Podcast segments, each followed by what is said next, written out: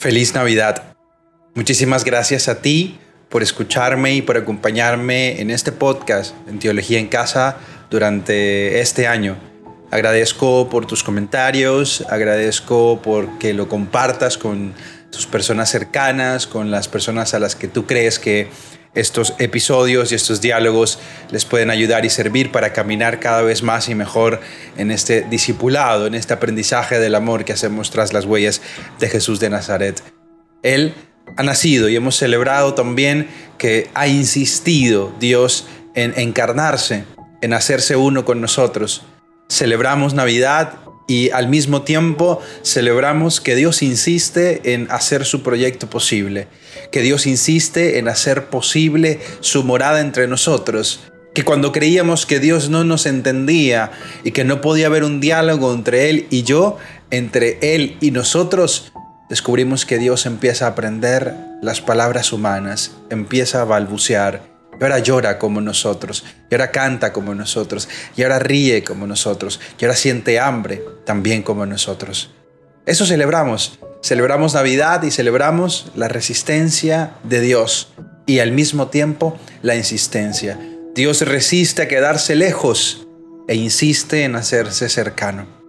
Durante estos días, desde hoy, estaré compartiendo con ustedes ocho regalos de Navidad que nos han hecho a nosotros, a esta comunidad que escucha este podcast, algunos amigos cercanos, algunos amigos que eh, también han sido un regalo para mí durante este año. Así que gracias, feliz Navidad y que te disfrutes estos regalos que hemos preparado con mucho cariño para ti.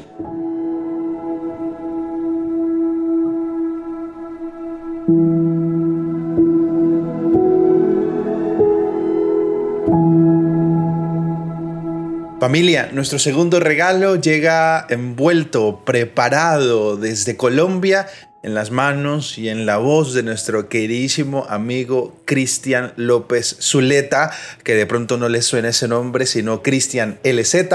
El Cristian, el querido hermano desde Colombia, quien es conocido en redes también por su contenido teológico, es licenciado en lingüística y pedagogía, es un escritor apasionado, músico también, encuentras eh, mucha de su música aquí en Spotify y bueno, es un creador innato de contenido teológico, así que también puedes ir a mirarlo en redes sociales como arroba cristianlz.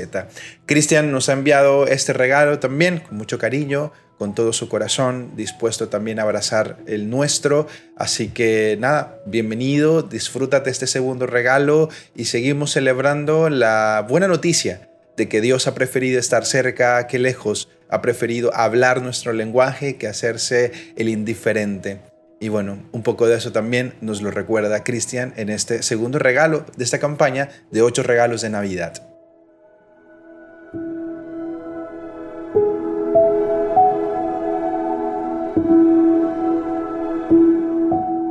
Yu, parceros, les habla Cristian LZ y primero que todo quiero agradecerles por este tiempo que están dedicando a escucharme. Es realmente valioso y me siento supremamente halagado tomen de su valioso tiempo para venir aquí a escucharme hablar, reflexionar y ya saben, como decimos por aquí en Colombia, hablar paja.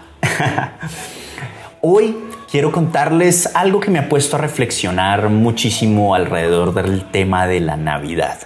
Y es que cuando el parcero Marco me invitó a ser parte de esta hermosa iniciativa, lo primero que se me vino a la mente fue, bueno, Cris, Vamos a compartirle a la gente una pequeña reflexión sobre lo que significa la Navidad, el nacimiento de Cristo, la Virgen María concibiendo por obra y gracia del Espíritu Santo.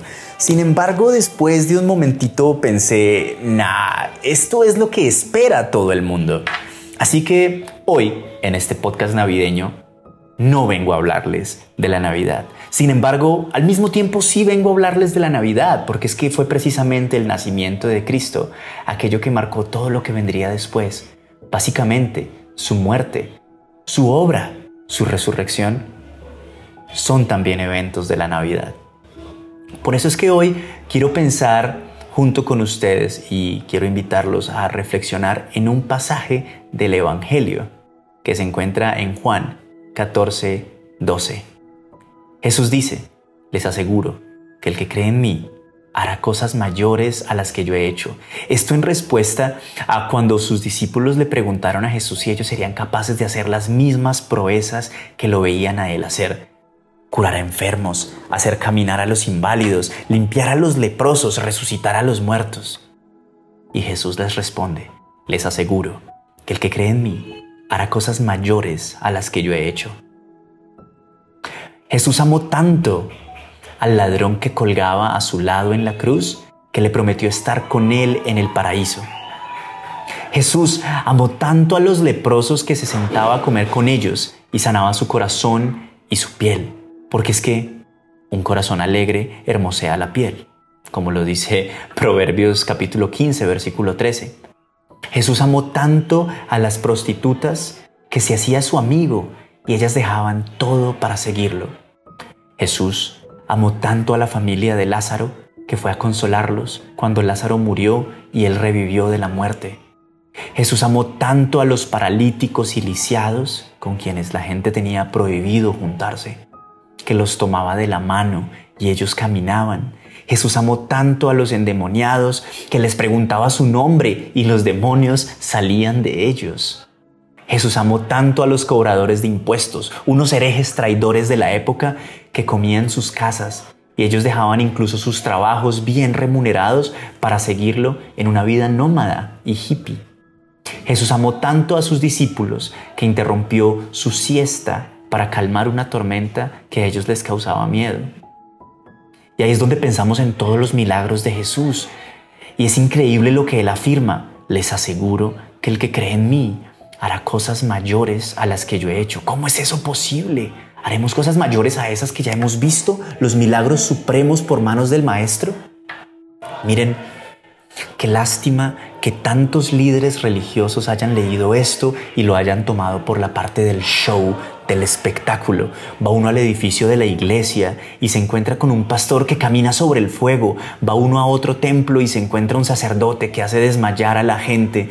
Va uno a otra iglesia y se encuentra con un ministro que asegura poder caminar sobre el agua. Y así la fe se convirtió en un show, un espectáculo de magia por el que se cobra derecho de admisión. Y todo porque Jesús dijo, mayores cosas harán, pero no, parceros, no, no, no, no. Cuando Jesús dijo, mayores cosas harán, nunca se refirió al show, nunca se refirió a lanzarme de un vacío y sobrevivir.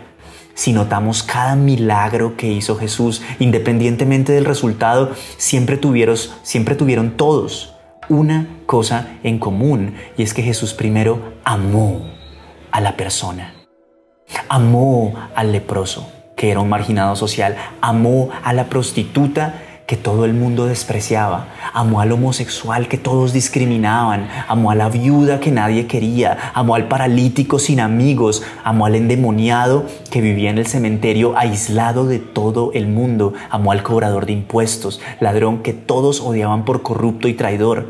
A todos los amó, los abrazó, los hizo sus amigos y entonces el milagro ocurría, porque precisamente ese era el milagro, amar al inamable. Es ahí donde cobran sentido sus palabras. Mayores cosas harán. Sí, parceros, mayores cosas haremos, porque la grandeza verdadera del milagro es que Él nos hará amar. Mayores cosas harán ustedes es un llamado a que nosotros hagamos el milagro más grande de todos. Amar. Y con esto me despido diciéndoles que no se olviden de lo más importante en la vida. Llenen su cabeza de rock and roll, perreen hasta el piso. Obviamente díganle no a los porros y sí, sí, sí a la pizza con piña. Y Merry Christmas.